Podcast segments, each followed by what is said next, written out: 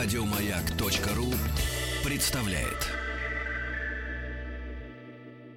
Радиостанция «Маяк» совместно с образовательным центром «Сириус» представляют проект «Лекториум».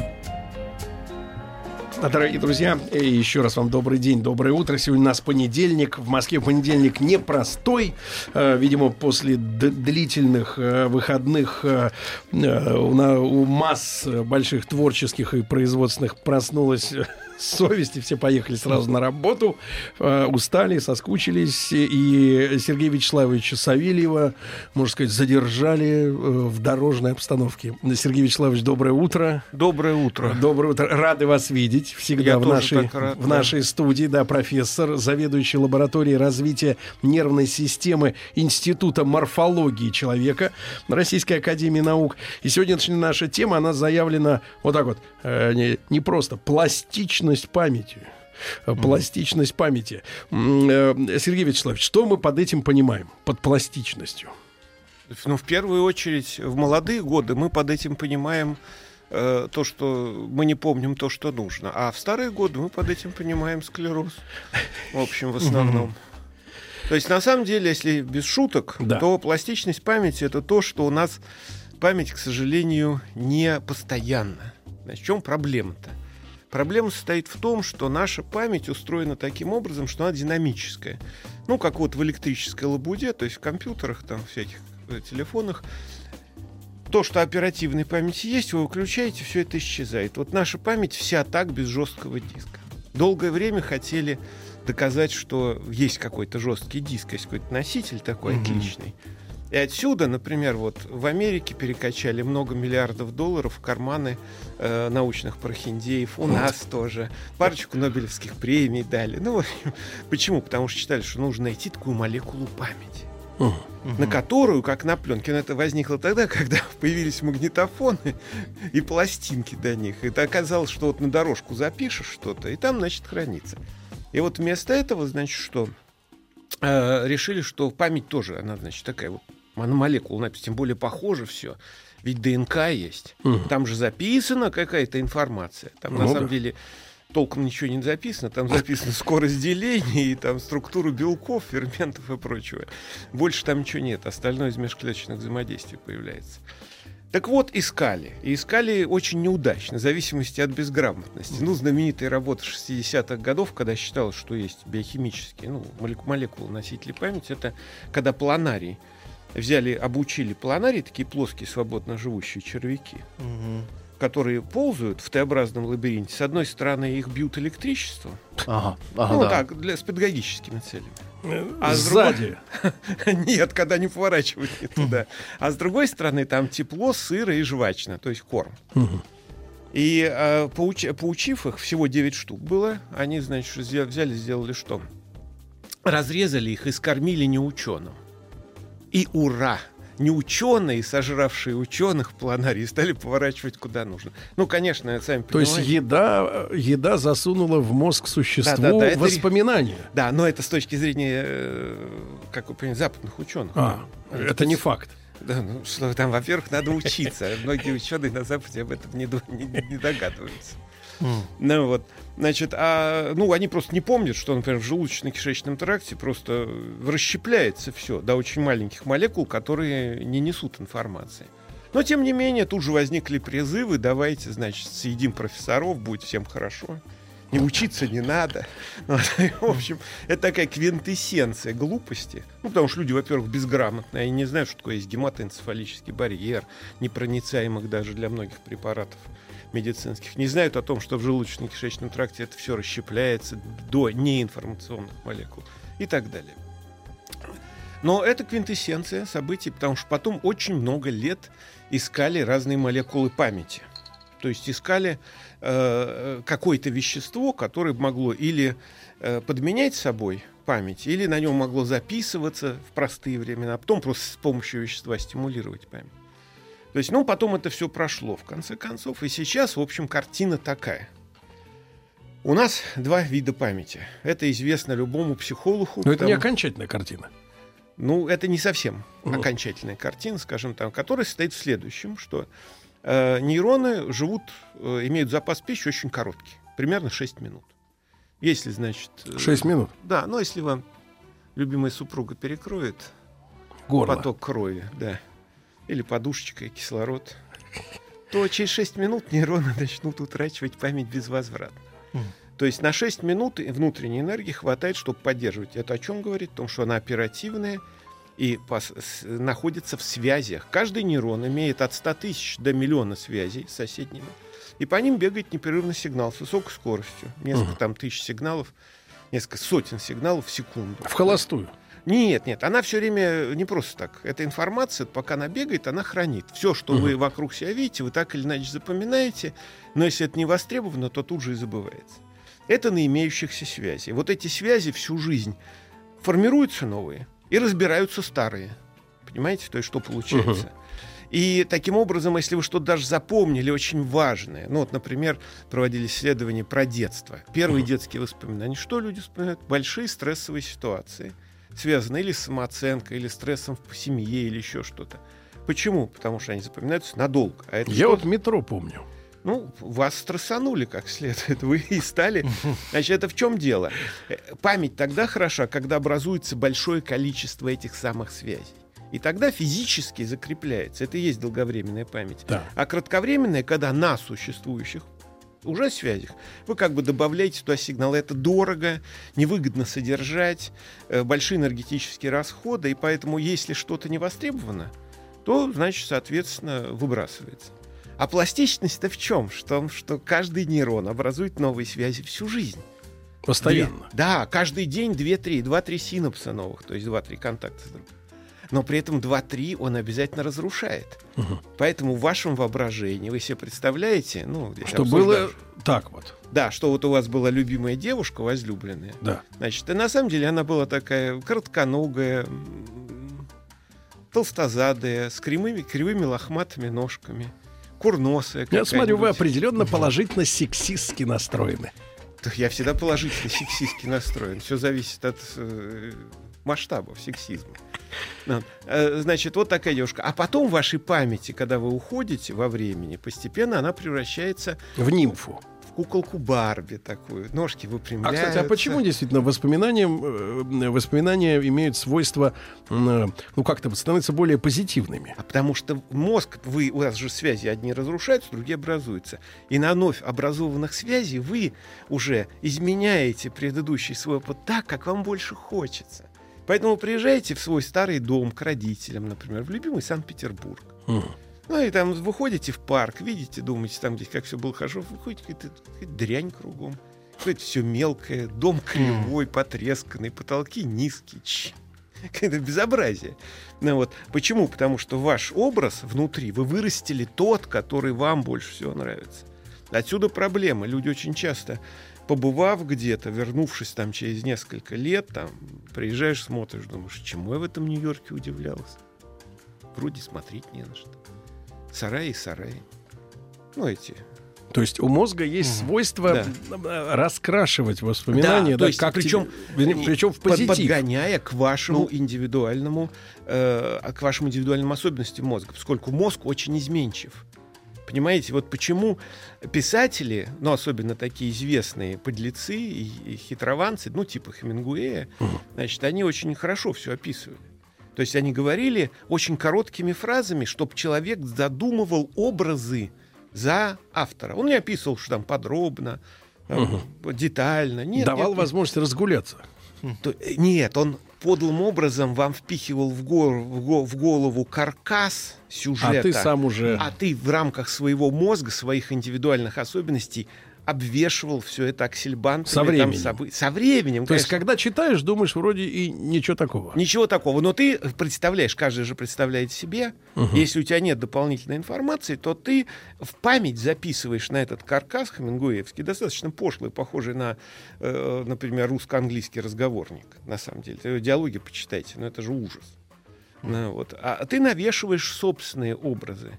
И тогда это тебя берет и подкупает намного А лучше. в том же получается э, вот э, секрет следующего явления, когда, например, масса человеческая начинает протестовать против очередной экранизации какого-то произведения, да, и говорит, да не так же все автор-то описал.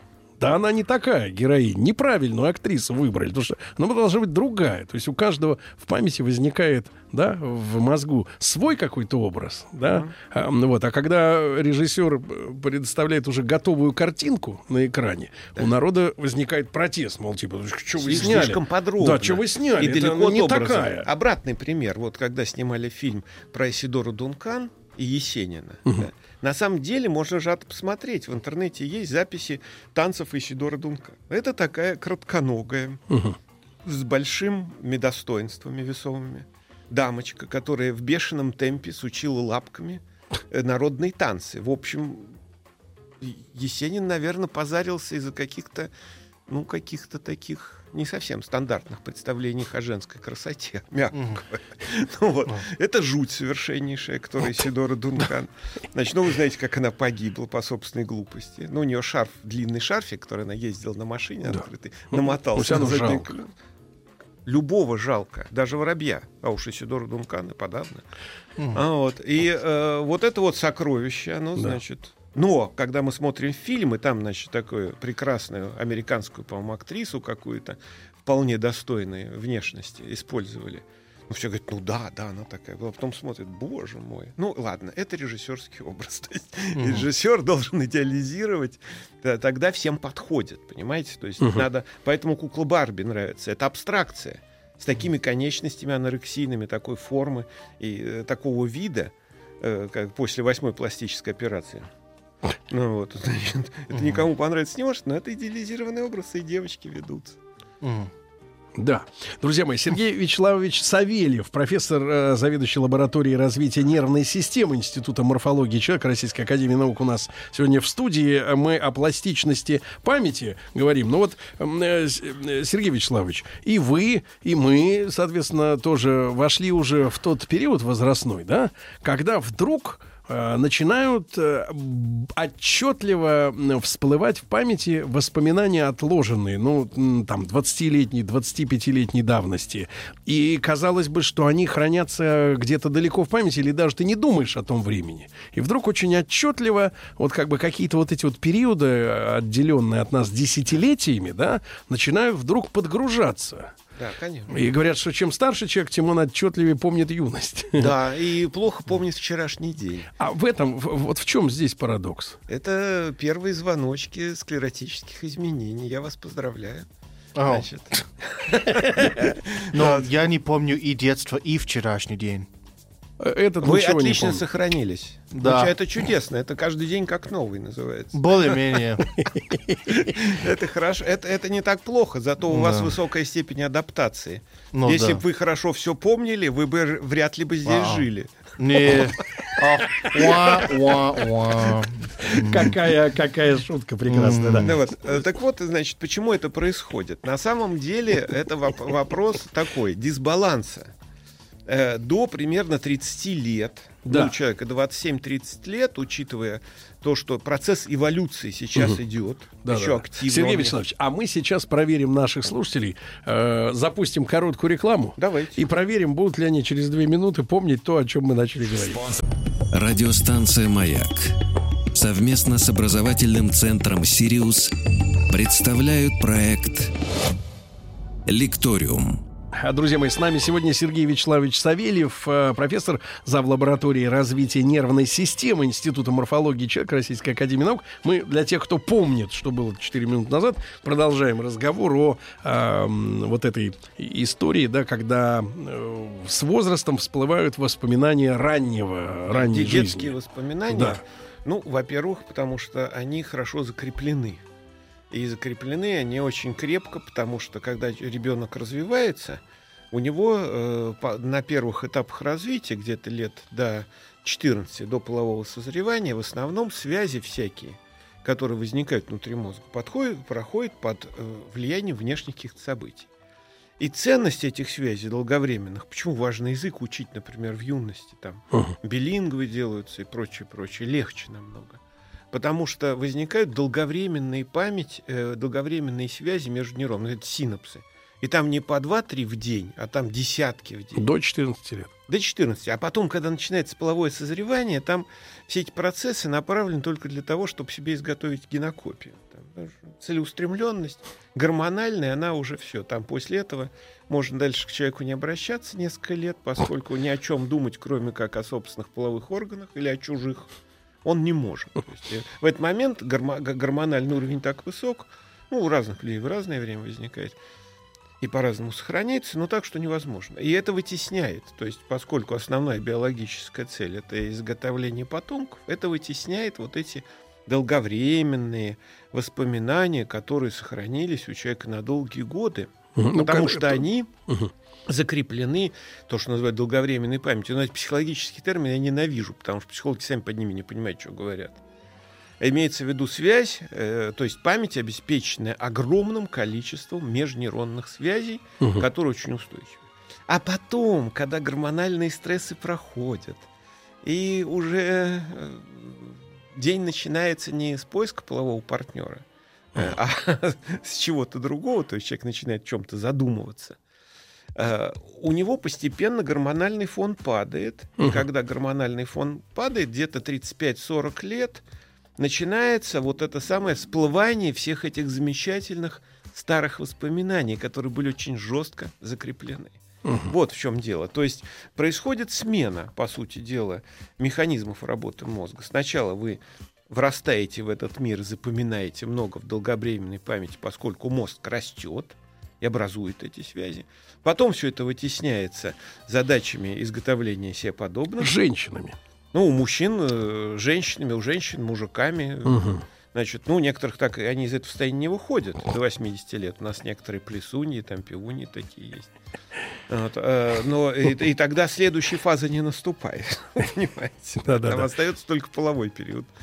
Да, а, а у тех, у кого происходит это нормально, падает половая активность, и Мгм. тогда начинается вот это воспоминание того, что было до этого периода. Обратите внимание, ваши личные воспоминания в основном, ну, за исключением так, первого сексуального опыта, да, а, Он, как правило, негативный. но он, как правило, негативный, да, там непонятно, что куда девать. Вот, для многих. Вот. Э, В основном до этого периода. И вот воспоминания нежные, там о бабушках, дедушках, Мгм. деревенском сеновале еще без... Без Э, вообще. В водяного. в одиночку. Да, да, да, да. То есть и прочее, и прочее. Они начинают неожиданно приобретать особую яркость, сочность, потому что они закреплены были мощными связями. Да. Хотя не изменились, но было такое мощное запоминание, то есть в таком количестве что Мгм. истребить это довольно сложно. Вот смотрите, насколько разные воспоминания подгружаются сейчас в память наших слушателей, которые делятся ими при помощи WhatsApp. Мужчина Сережа пишет, уже такой достаточно элегантный. Помню, как в три года мне в глаз залетела пчела и стала там жить. Это вот у мужчины. А другая девушка пишет, я помню все свои любови. Вот э, помнит мужчин. А, ну мужчин, ну Мужчин это же уже помню. после 14 лет. Но у девушек Да. вообще связано с гормональным запечатлением, это очень важно. Мгм. И даже если мужчин может быть больше, чем волос на голове, все равно воспоминания сохраняются. Ренат, 45 лет, спрашивает. Хорошо, что уточняет возраст. В магазин хожу со списком, написанным женой. Не а могу... сколько лет у Рената? 45.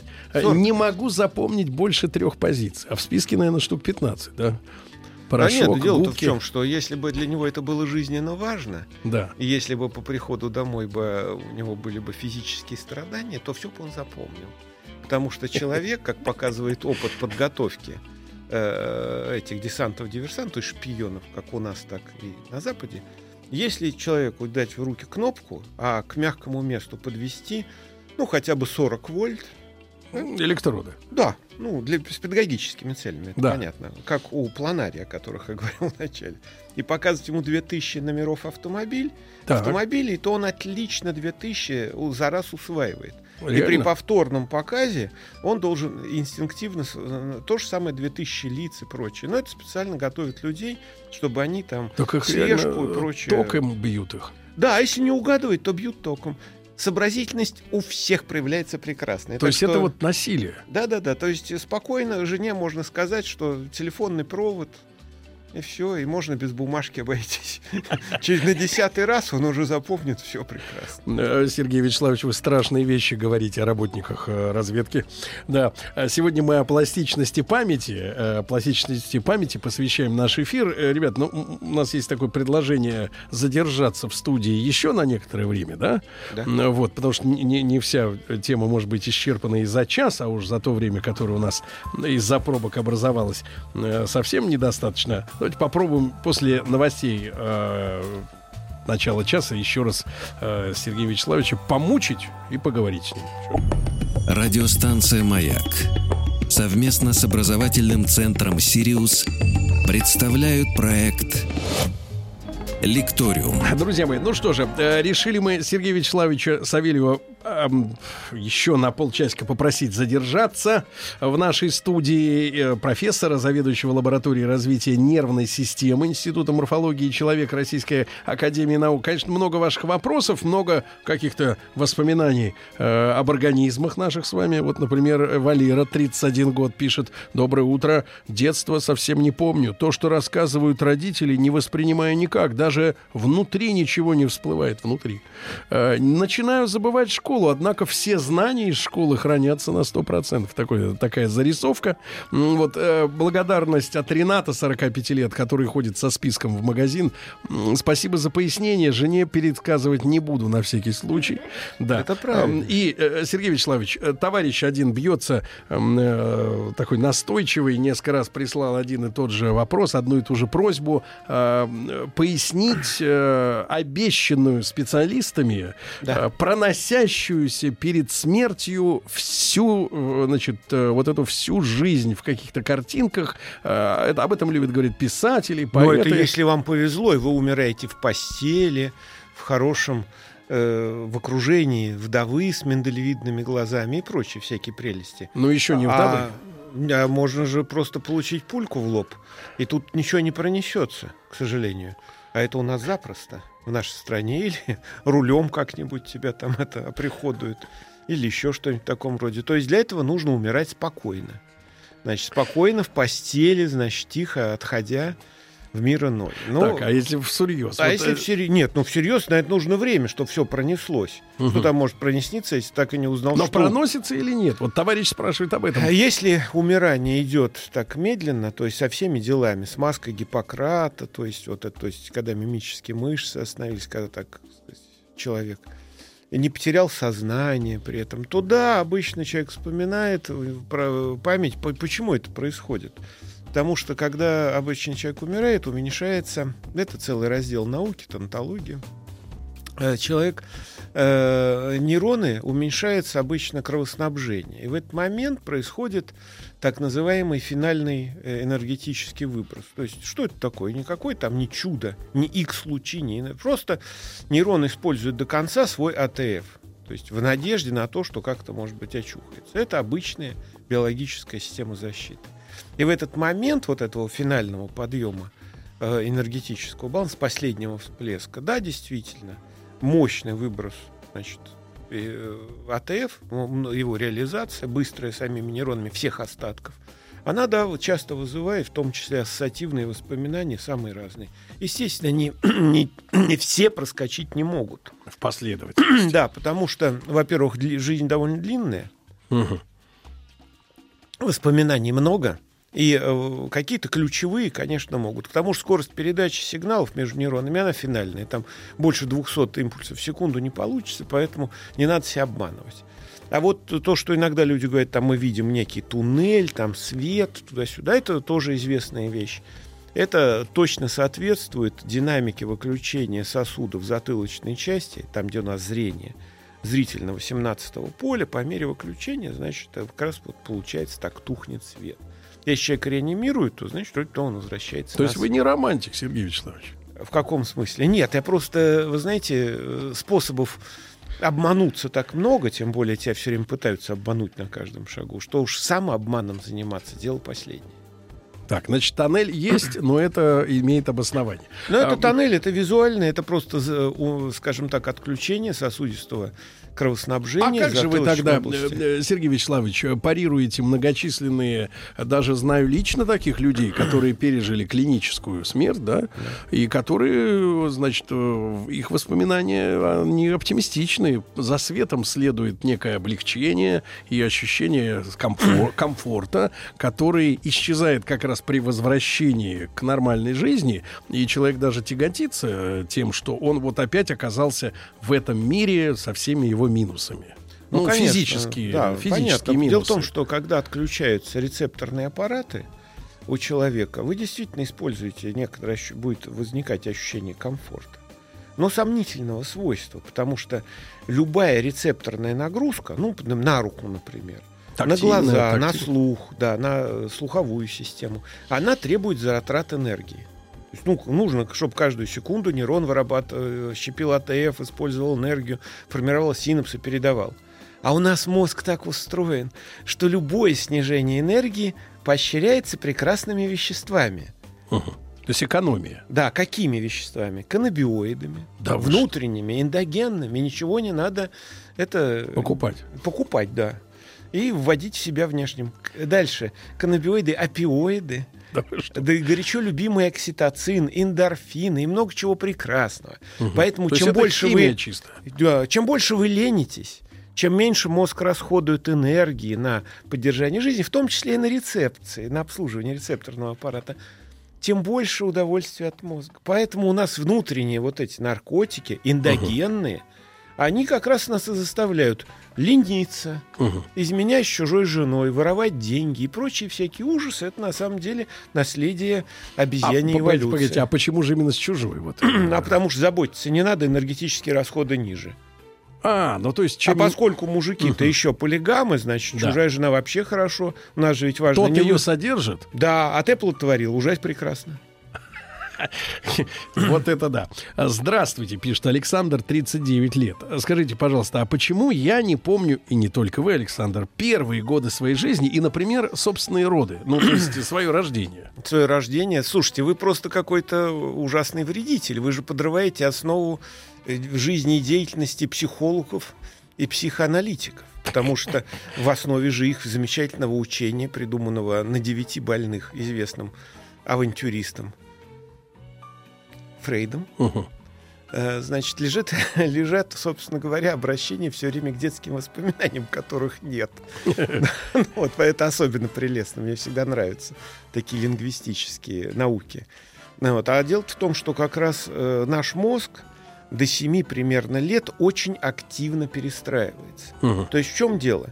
Мы рождаемся достаточно убогие. У меня даже книжка недавно вышла, называется «Морфология сознания», специально написана для девушек, которые хотят быть мамами или уже э, мамы. Потому что там я описываю не с точки зрения психологов и всяких там олухов других, э, что происходит с мозгом человека в развитии. То есть внутри утробы матери, после рождения, чтобы они понимали, что можно от детей требовать и мучить их, а что нельзя. Ну, просто мозг не готов, а они их там, значит, тиранят всячески. Просто из, э, книжка из гуманистических соображений написана. Так вот, дело в том, что у детей после рождения там масса всяких недостатков. Ну, приведу только один пример. Там поле зрения 20%.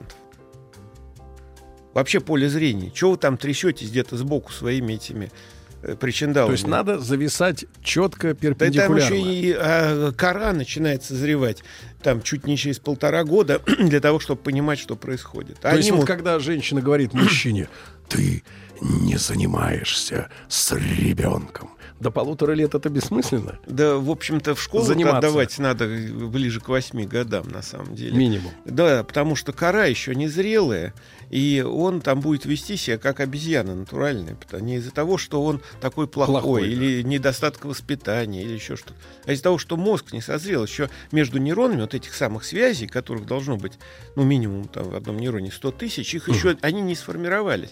Есть работы там до 7 лет у ребенка. А, а что за паразит тогда придумали с пяти-то сдавать в школу?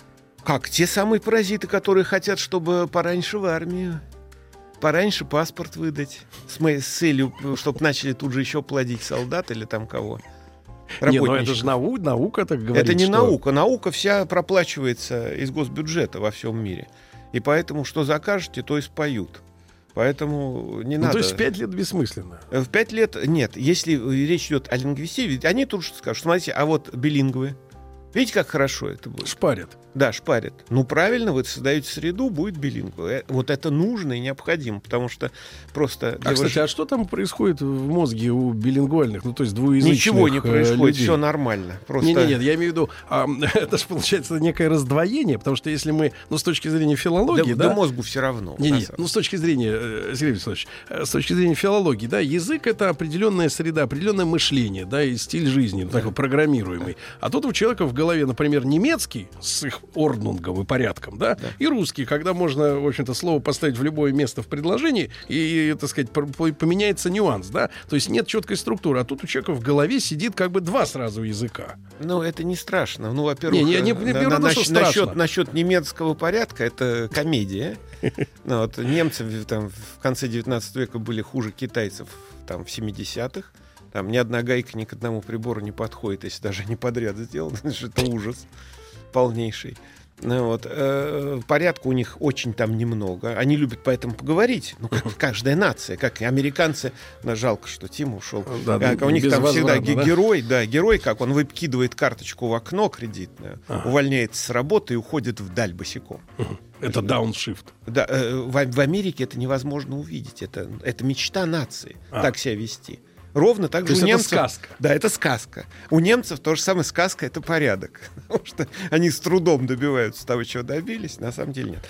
Да, ну, все-таки Так, а вернемся всё-таки вот в э, с билингвами. Да, что да. значит э, Да. происходит? На самом деле то же самое, что с математикой. Вы владеете э, русским языка, так, с трудом, да, но зато очень хорошо знаете математику. У вас алгоритмы разные. Мозгу вообще все равно что обрабатывать. На самом деле.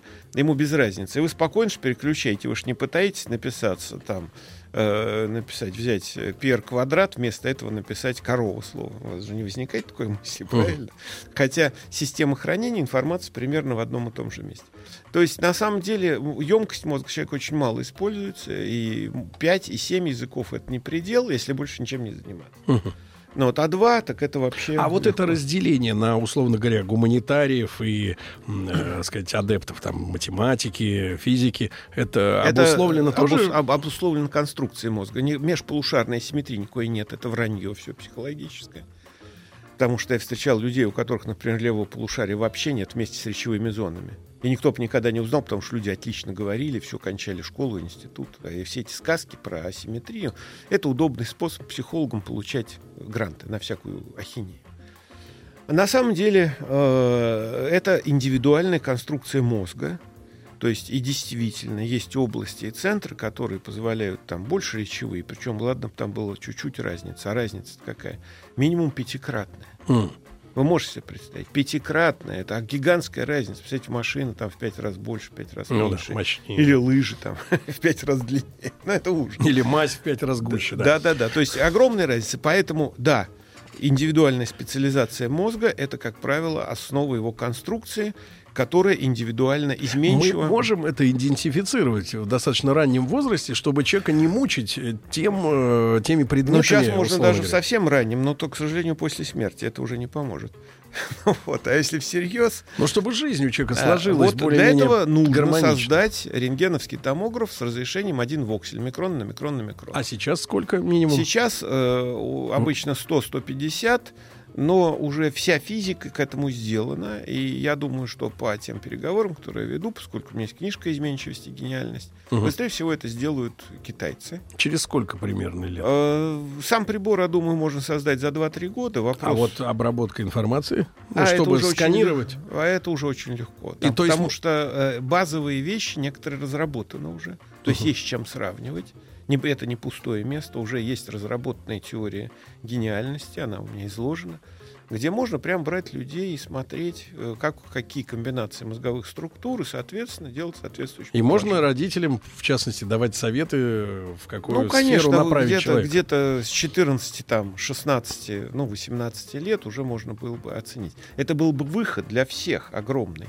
Потому что, ну, не только из-за того, что мы можем отбирать гениев в военной области, А он у нас там сейчас это искусственный интеллект под названием искусственный маразм, значит, э, доминирует это, понятно.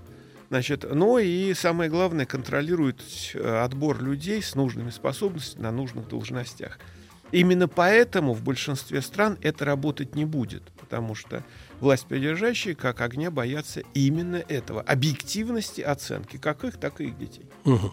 А что происходит со связями, спрашивает Юра, ему 53, со связями, ну, в мозгу имеется в виду, при приеме алкоголя? Вот с детства помню эту тему, там э, э, нейроны не восстанавливаются, они убиваются граммом, не граммом алкоголя и так далее. Ну, Ну, подобное. граммом алкоголя это убивается, я боюсь, что Все. у тех, у кого уже их нет. Остатки действительно можно Но убить. насколько, насколько вот... э, Я вам сейчас объясню самое Да. главное. Дело в том, что первая порция пищи, независимо от того, что мы едим, краткое введение в профессию, давайте, превращается э, в две вещи. Вот вы не ели 12 часов, при вашей массе в 110 килограмм примерно, да? ну, где-то. Ну, где-то так, да. Хорошая масса. Вы не ели 12 часов, уже чувствуете, что вы сейчас проглотите свои собственные наушники. Это уже понятно. Значит, что вы делаете? Вы едите как следует. Что дальше происходит? Первая порция пищи расщепляется независимо от того, что вы съели. Чистое мясо или постную гречневую кашу. Или макароны. Или макароны. Или Все что там. уходит в Или ноль. к- постного бобра, который рыба, как известно, в пост. Ну, он становится рыбой. Это по, по- по- по нашим Я вас правилам. понимаю, профессор. Вот. Значит, неважно, что вы съели, вы, в конце концов, у вас что получается? Первая порция пищи в сахар и в алкоголь. Учитывая 110 килограмм, делим напополам, значит, 50 миллилитров чистого спирта, принятые в течение часа. То есть, если взять у вас кровь, это будет понятно. И так многие в Горбачевские времена налетели на большие проблемы люди.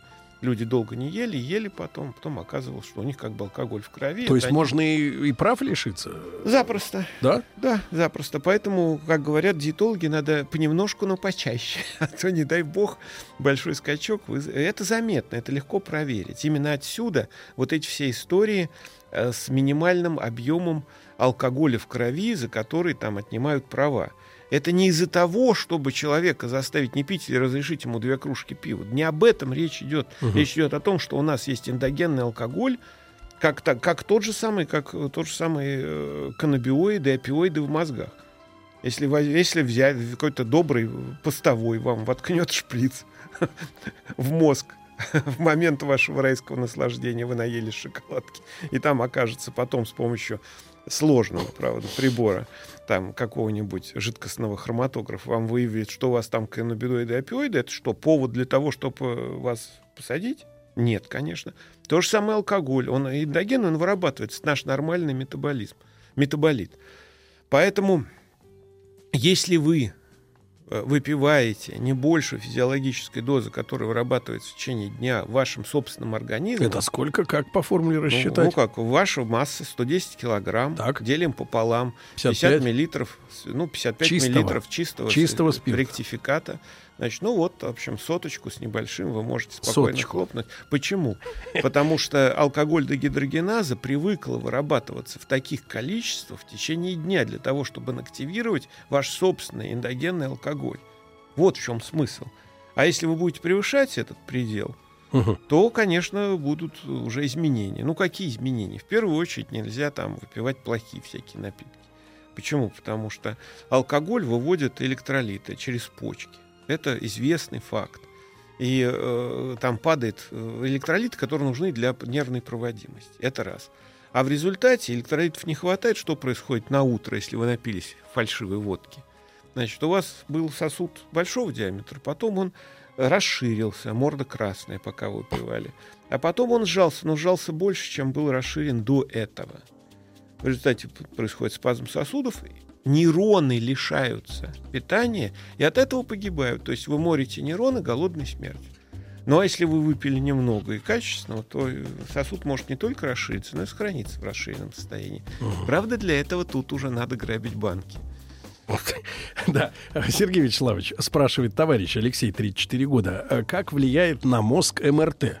Вредит ли? Ну, вот это Ну, тогда сканирование. вы знаете, что придя домой, возьмите такую штучку, есть э, датчик э, электромагнитного излучения, пройдите. У вас э, такое МРТ дома, а если еще и сосед увлекается какой-нибудь музыкой или, не дай бог, э, радиосвязью любительской, то вы просто сидите на кипятильнике из МРТ. Вы посмотрите, что излучают все ваши полупроводниковые приборы. Померьте там гамма-бета излучение, тоже очень полезные приборы, сейчас мало распространены почему-то. И прочее. Вы увидите, что вреда от просто проводки различных электрической, даже ламп э, в, со стартерами, которые вот эти светодиодные, там излучает. Вы посмотрите, как приемники работают. Чуть это они начинают визжать и шипеть? Это же все находится вокруг вас. Поэтому, э, да, конечно, МРТ влияет. Но примерно так же влияет, как вы, закурив сигарету рядом с Липецким металлургическим комбинатом, значит, влияете на атмосферу. Да. А Wi-Fi? Это такая... Любое излучение э, не очень хорошо, но эксперименты на эту тему э, uh плохо финансируются. На uh самом деле ведь несложно там поставить 20 телефонов к, в крысе в клетку и там ее поддержать. Но результаты будут такие, что многие фирмы, я думаю, предпочтут заплатить, чтобы экспериментов не было. Ну и, наконец, вот такой комментарий, глубокий и одновременно печальный. Женя пишет. «А, Чувствую, что после выходных тупею. Вот. Для того, чтобы не тупеть, надо пользоваться мозгом. Потому что мозг устроен так. Если вы не думаете ни о чем, мозг радостно приветствует с помощью внутренних наркотиков. Это понятно. Это прекрасно. То есть лежать на диване с бутербродом, еще рядом с чужой женой, и на, э, подложив под ноги чемодан с украденными деньгами, это и есть апофеоз обезьяньего счастья. Да, после такого мозг трудно заставить работать. Почему? Потому что, э, когда он не работает, у нас и так-то в норме работает всего 20% сосудов мозга. 20? Да всего 20. А остальные ну, вот. мертвевают? Нет, они постепенно отмертвеют. Это, вот маразм. Это отдельная история, отдельная передача. Но у нас работает немного. Но и то, что работает, в случае, если вы ведете праздный образ жизни, э, работает только меньше, чем наполовину. Понимаете? И, конечно, заставить мозги на следующий день после такой прекрасной жизни, как я описал, включаться и работать, это значит в полтора раза надо повысить энергетический обмен мозга, а еды мало. Ну, до этого 45 миллионов лет у обезьян еды не хватало. Вот. Убедить себя то, что еда будет завтра, невозможно, поэтому, естественно, мозги сопротивляются всеми силами. Работать мозг не хочет ни в какую. Что угу. это, это, это основной двигатель эволюции. Да. Ну и, наконец, э, Сергей Вячеславович, короткий вопрос, одним словом. Ответ ввиду, э, так сказать, временного э, небольшого запаса. Спроси, Серега, профессора, а если два-три раза в неделю выпивал, а сейчас бросил совсем, вредно ли это? Бросил совсем. Сколько выпивал? Два-три раза в неделю. По ведру? Это одна история. А если там по стаканчику, то это совершенно другая. Потому что с возрастом алкоголь дегидрогеназа, конечно, вырабатывается меньше. Но лучше выпивать надо чуть-чуть физиологическую дозу для аппетита. Не больше. Не более того, не и тогда больше. все будет хорошо. Тогда не надо будет печалиться. Сергей Вячеславович, спасибо вам большое. Сергей Савельев, э, профессор за лабораторией развития нервной системы Института морфологии человека Российской Академии Наук, был сегодня с нами. Спасибо. Еще больше подкастов на радиомаяк.ру